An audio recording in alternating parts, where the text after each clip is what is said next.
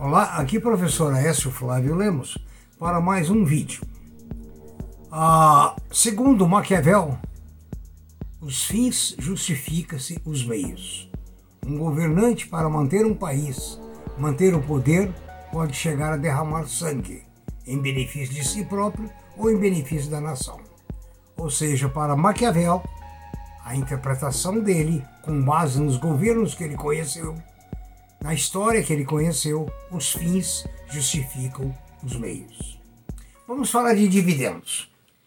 Os dois maiores pagadores de dividendos foram a Petrobras, que distribuiu 23 bilhões de reais durante o ano de 2023, e a Vale, que distribuiu 18,3.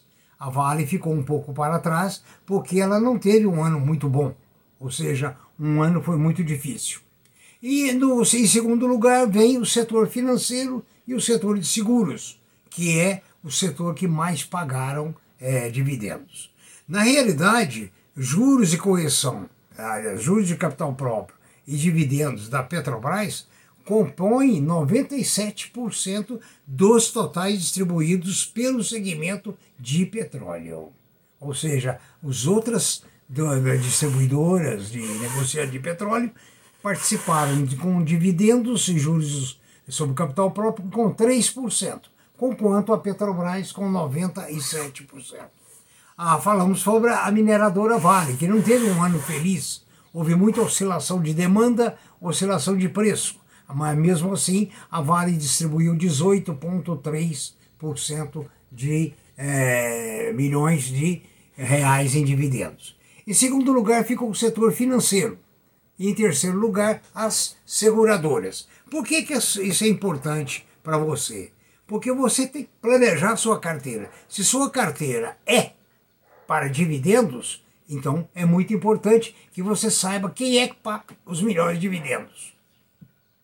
Ah, o Itaú Unibanco foi o, da, da área financeira foi quem mais distribuiu dividendos foram 12,2%, acima do Banco do Brasil. Incrível, né? O Banco do Brasil distribuiu 2,1% contra 2,3% do Banco do Itaú. O Banco do Brasil, então, de 12,1%. Itaú, 12,3%. Ah, o Banco do Brasil ah, realmente tem o maior segmento dele no agronegócio. Agora, dois bancos foram muito penalizados pela inadimplência. Foi o Santander ah, e o Bradesco. Ah, eles distribuíram, o Bradesco repassou 6,4, praticamente a metade do Itaú, e o, o Santander 6,2, também praticamente a metade do Itaú. BB Seguridade e Caixa Seguridade são os que lideraram a distribuição de dividendos esse ano. Numa relação para você escolher o que você deve comprar, nós temos em primeiro lugar a Petrobras, em segundo lugar a Vale, terceiro o Itaú, quarto o Banco do Brasil, quinto BB Seguridade, sexto Itaúsa, sétimo Bradesco, Santander em seguida, Telefônica do Brasil sim em seguida, Caixa Seguridade. Foram esses os maiores pagadores de dividendos durante 2023. É interessante que os bancos, as seguradoras, não têm necessidade de manter muito capital.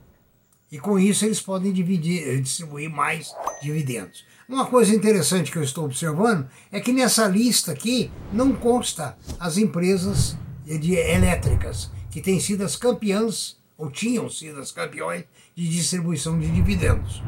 Ou seja, não aparece nenhuma nessas principais. Então veja bem, você vai planejar sua carteira do próximo ano, planeje com base, ou se você tem perspectiva de algum papel subir muito, valorização do papel, ou se, pelo menos dividendos, para garantir uma rentabilidade do seu capital. Agora, lembre-se que a projeção de amanhã não pode ligar-se à realidade de hoje, certo?